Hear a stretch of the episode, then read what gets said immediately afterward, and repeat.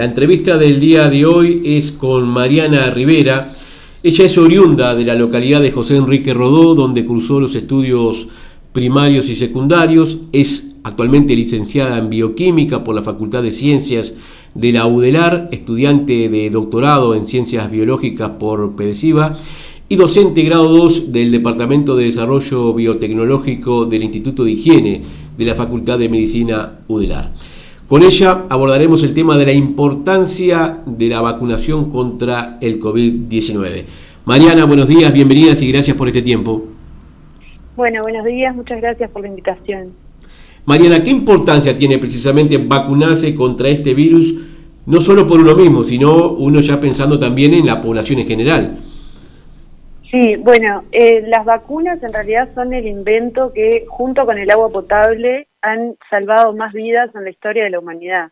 De hecho, eh, la OMS calcula que se salvan dos millones y medio de vidas por año solo por la vacunación. Y bueno, las vacunas nos han permitido erradicar o eh, eliminar enfermedades, bajar la mortalidad o la severidad que los causan las enfermedades infecciosas y bueno, y nos han permitido aumentar la expectativa de vida, que previo a las vacunas era de aproximadamente 30 años, a lo que tenemos hoy, que es una expectativa de vida a nivel mundial de más de 75 años. Y bueno, y han desencadenado que en los países desarrollados, donde las vacunas eh, se aplican adecuadamente, digamos, las enfermedades infecciosas ya no sean la primera causa de muerte. Y bueno, este coronavirus eh, no deja de ser una enfermedad infecciosa y realmente las vacunas es la herramienta que tenemos para prevenir la, enfermedad. Además que las vacunas no solo nos protegen a nosotros, sino que cuando, cuando gran parte de la población está vacunada, logran generar lo que se llama inmunidad de rebaño, ¿sí? Y eso lo que genera es que protege incluso a personas o que no se pueden vacunar o que, aunque se vacunen, no pueden desencadenar una respuesta inmune protectiva, digamos. Eh, tenemos entendido que hacer una vacuna lleva mucho tiempo, lleva años precisamente. ¿Por qué fue posible hacer esta vacuna contra el coronavirus en, en tan tiempo corto? Bueno, eh, hacer una vacuna eh, es un poco distinto a hacer un fármaco, porque en realidad, bueno, ahora estamos en una situación muy particular y estamos aplicando la vacuna a gente adulta, eh, pero en general las vacunas eh, nos las aplicamos de niños, ¿sí? cuando empieza la vida, para que justamente el individuo esté protegido desde el inicio de su vida. Entonces, dado que son, son sustancias, digamos, que se, se aplican en personas sanas y en bebitos tan, tan chiquitos, cumplen con mucha mayor, eh, mayores regulaciones que eh, los fármacos u otros medicamentos. Entonces, bueno, esto hace que producir una vacuna lleve muchas etapas, ¿sí? que, que bueno, empiezan la fase preclínica o exploratoria, que es lo que hacemos en el laboratorio, por ejemplo, en esa fase donde yo trabajo. Y bueno, una vez que se junta evidencia suficiente para, para decir, bueno, esta, esta candidato a vacuna que tenemos sería adecuado, se pasa a las pruebas en humanos, la famosa fase 1, fase 2, fase 3 y luego de la fase 3 la aprobación.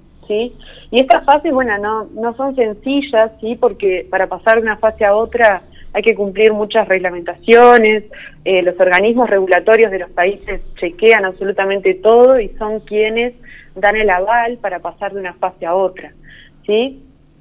Y bueno, en este caso del coronavirus eh, pasaron varias cosas, ¿no? Porque en general para hacer una vacuna se demora alrededor de entre 5 y 10 años o a veces más tiempo. Pero bueno, esta situación del, coronavirus eh, trajo aparejadas varias particularidades, ¿sí?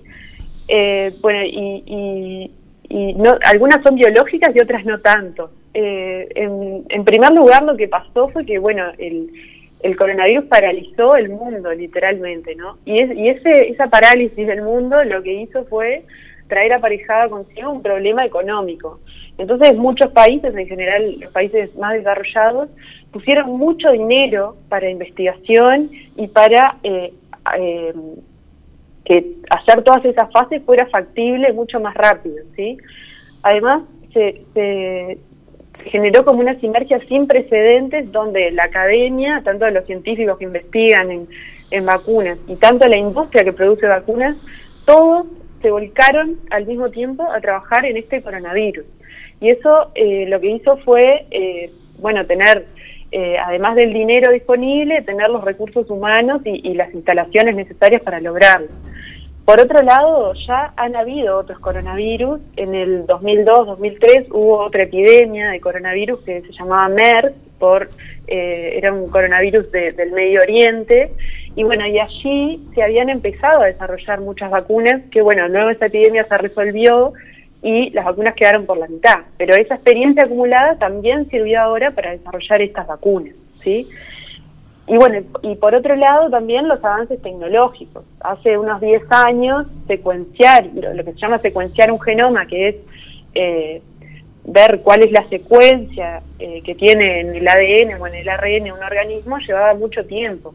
Hoy por hoy los avances tecnológicos, así como hemos avanzado tecnológicamente en otras áreas, también en el área de la biología molecular se ha avanzado mucho.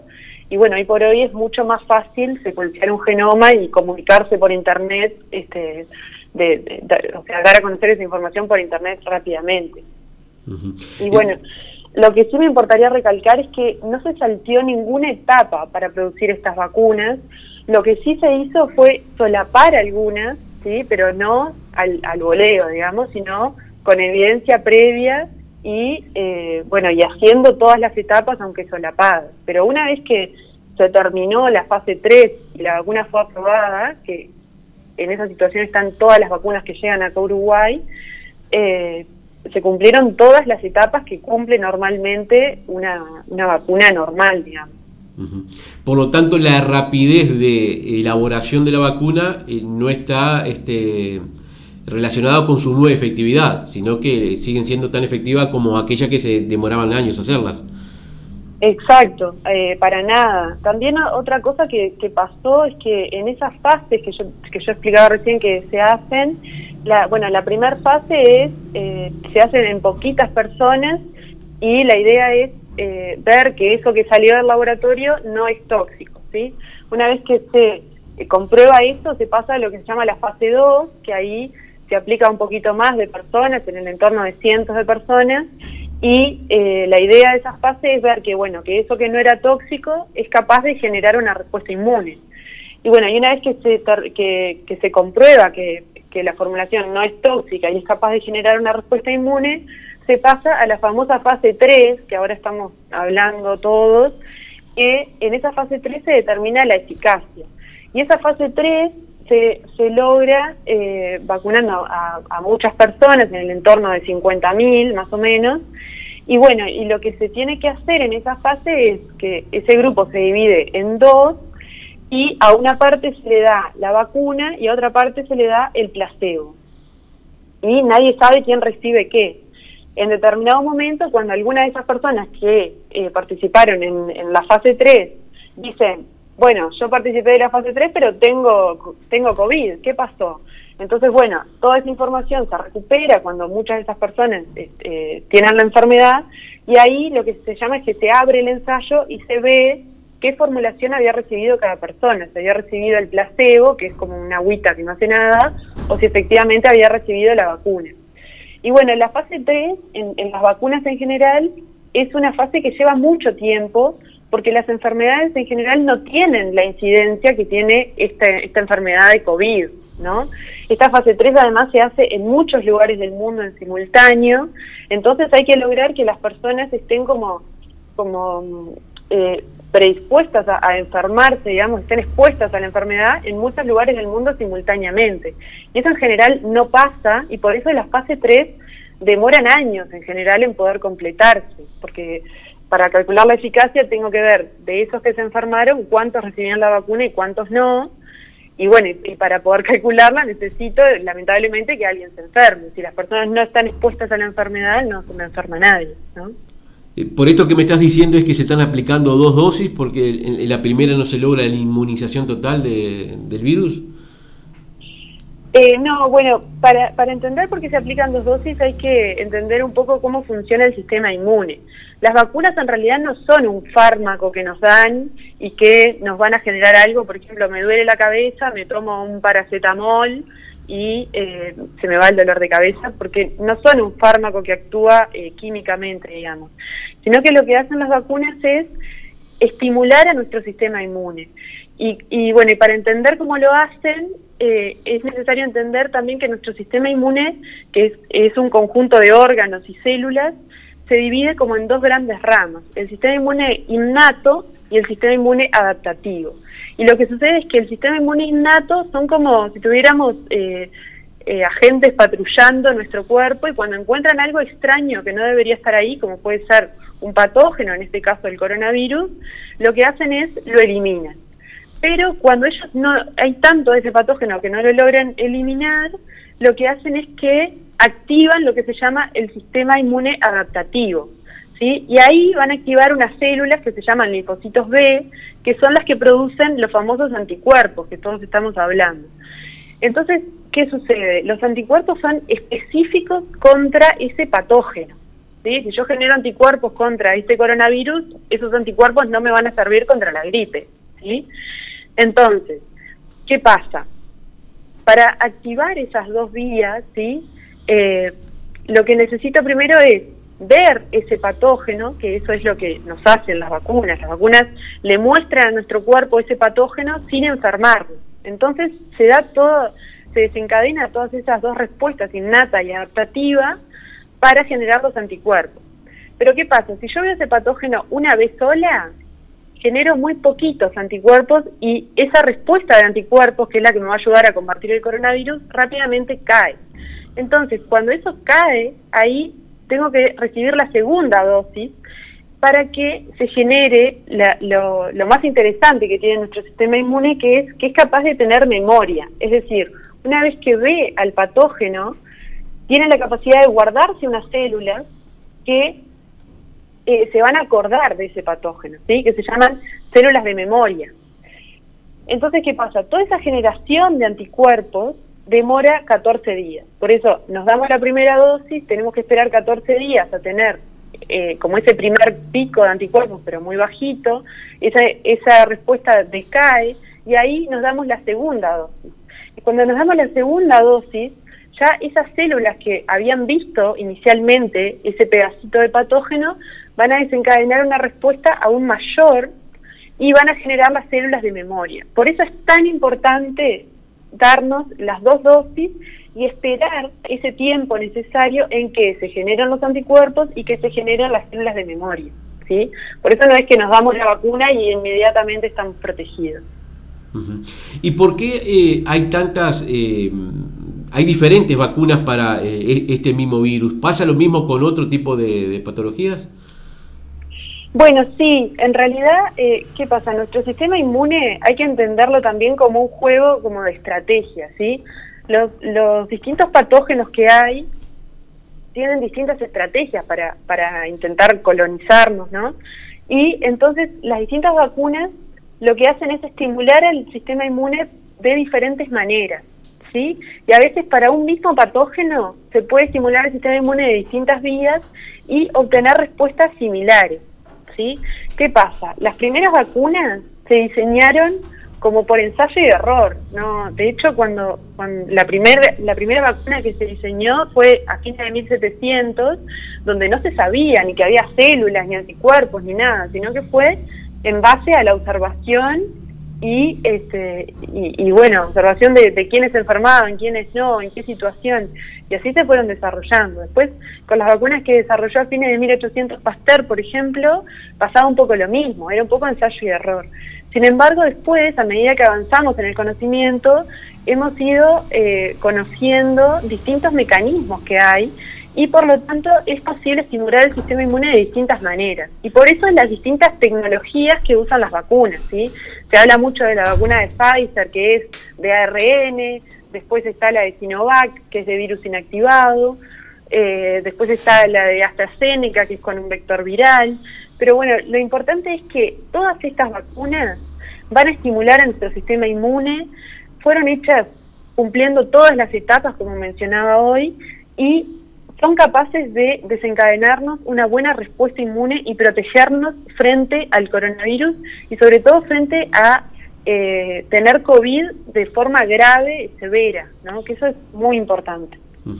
Eh, Mariana, y estas vacunas, eh, ahora estamos transitando este, casos exponenciales de, de COVID-19 que están muy vinculados, nos están diciendo las autoridades, a una nueva cepa, la cepa brasileña que, ingresó al país.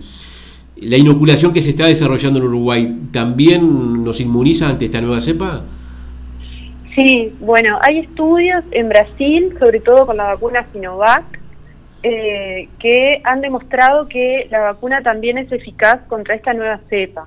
Lo que a mí me interesaría resaltar acá es que eh, a pesar de que esta vacuna sea eh, efectiva contra esta nueva cepa, necesitamos reducir la movilidad. ¿Por qué? Porque hoy por hoy estamos vacunando en un escenario donde el virus circula mucho. Entonces, ¿qué pasa? Antes de que logremos desencadenar toda esa respuesta que yo les contaba hoy, que lleva 28 días en total, ¿no? 14 días después de cada dosis, si nosotros nos enfermamos porque la circulación del virus es tan alta y no logramos generar a tiempo la respuesta, ese virus se va a encontrar con un sistema inmune como todavía muy débil, la respuesta que generó es muy débil. Eso, ¿qué es lo que, lo que logra? Logra como el escenario perfecto para que se desarrollen nuevas cepas que sean resistentes a esa inmunidad que estamos empezando a generar.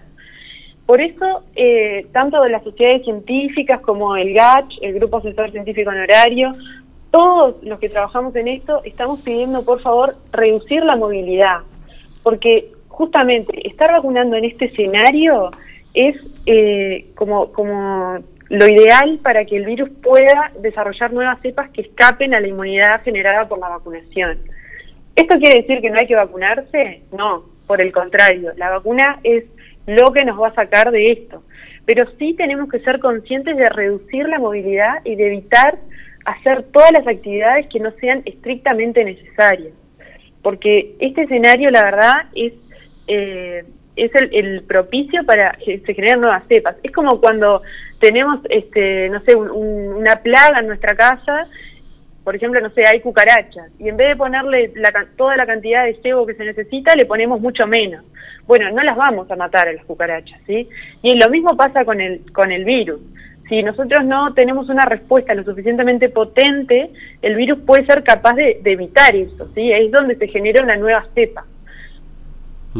Por lo que me venís diciendo, eh, quizás la, vacuna principal es eh, eh, el sistema inmune, ¿no? Con un sistema inmune este, también se sobrelleva la situación, un sistema inmune fuerte.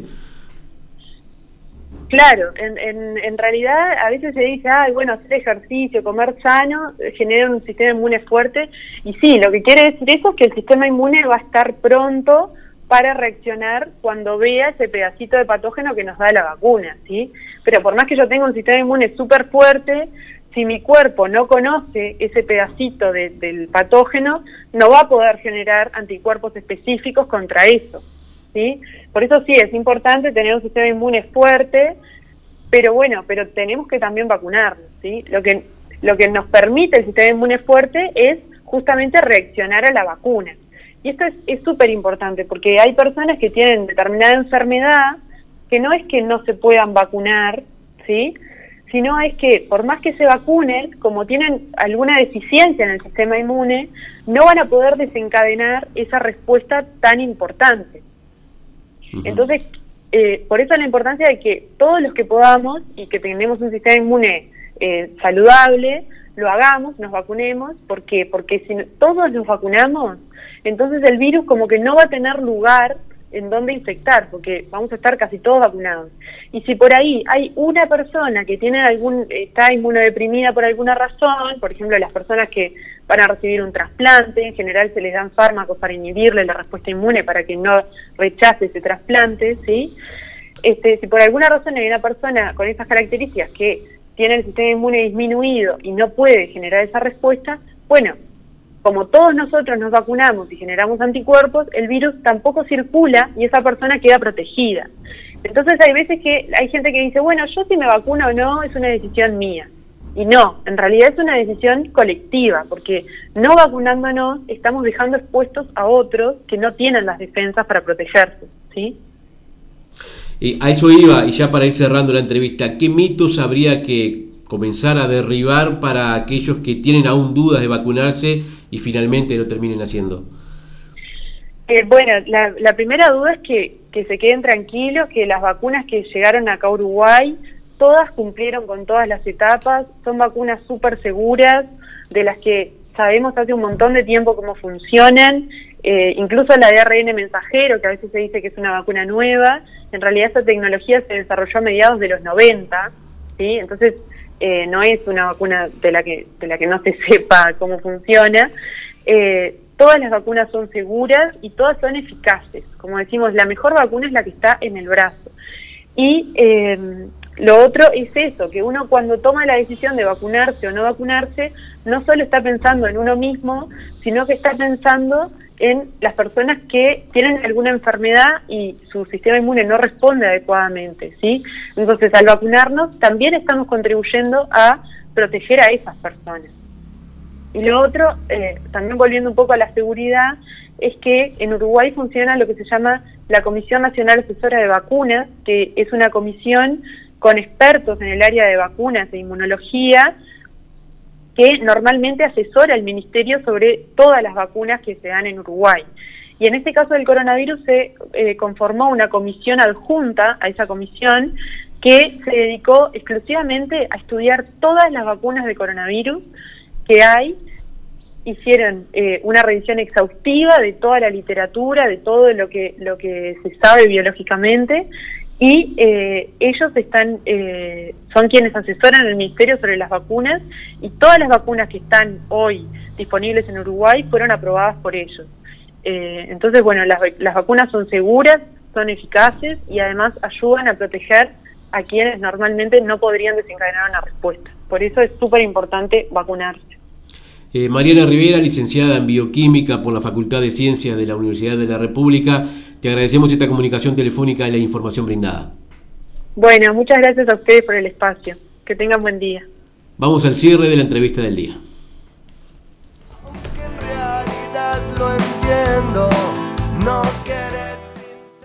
Entrevista del día.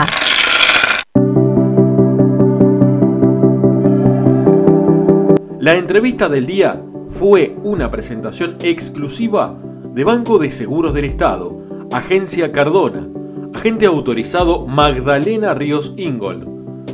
Banco de Seguros del Estado, la mejor forma de asegurarte. Cardona, calle Rivera número 27. Atención de lunes a viernes de 9 a 18 horas. Teléfonos 4536-8125 celular 099 536 976. Efecto Dominó, de lunes a viernes de 8 a 10 a.m. por Centenario Radio.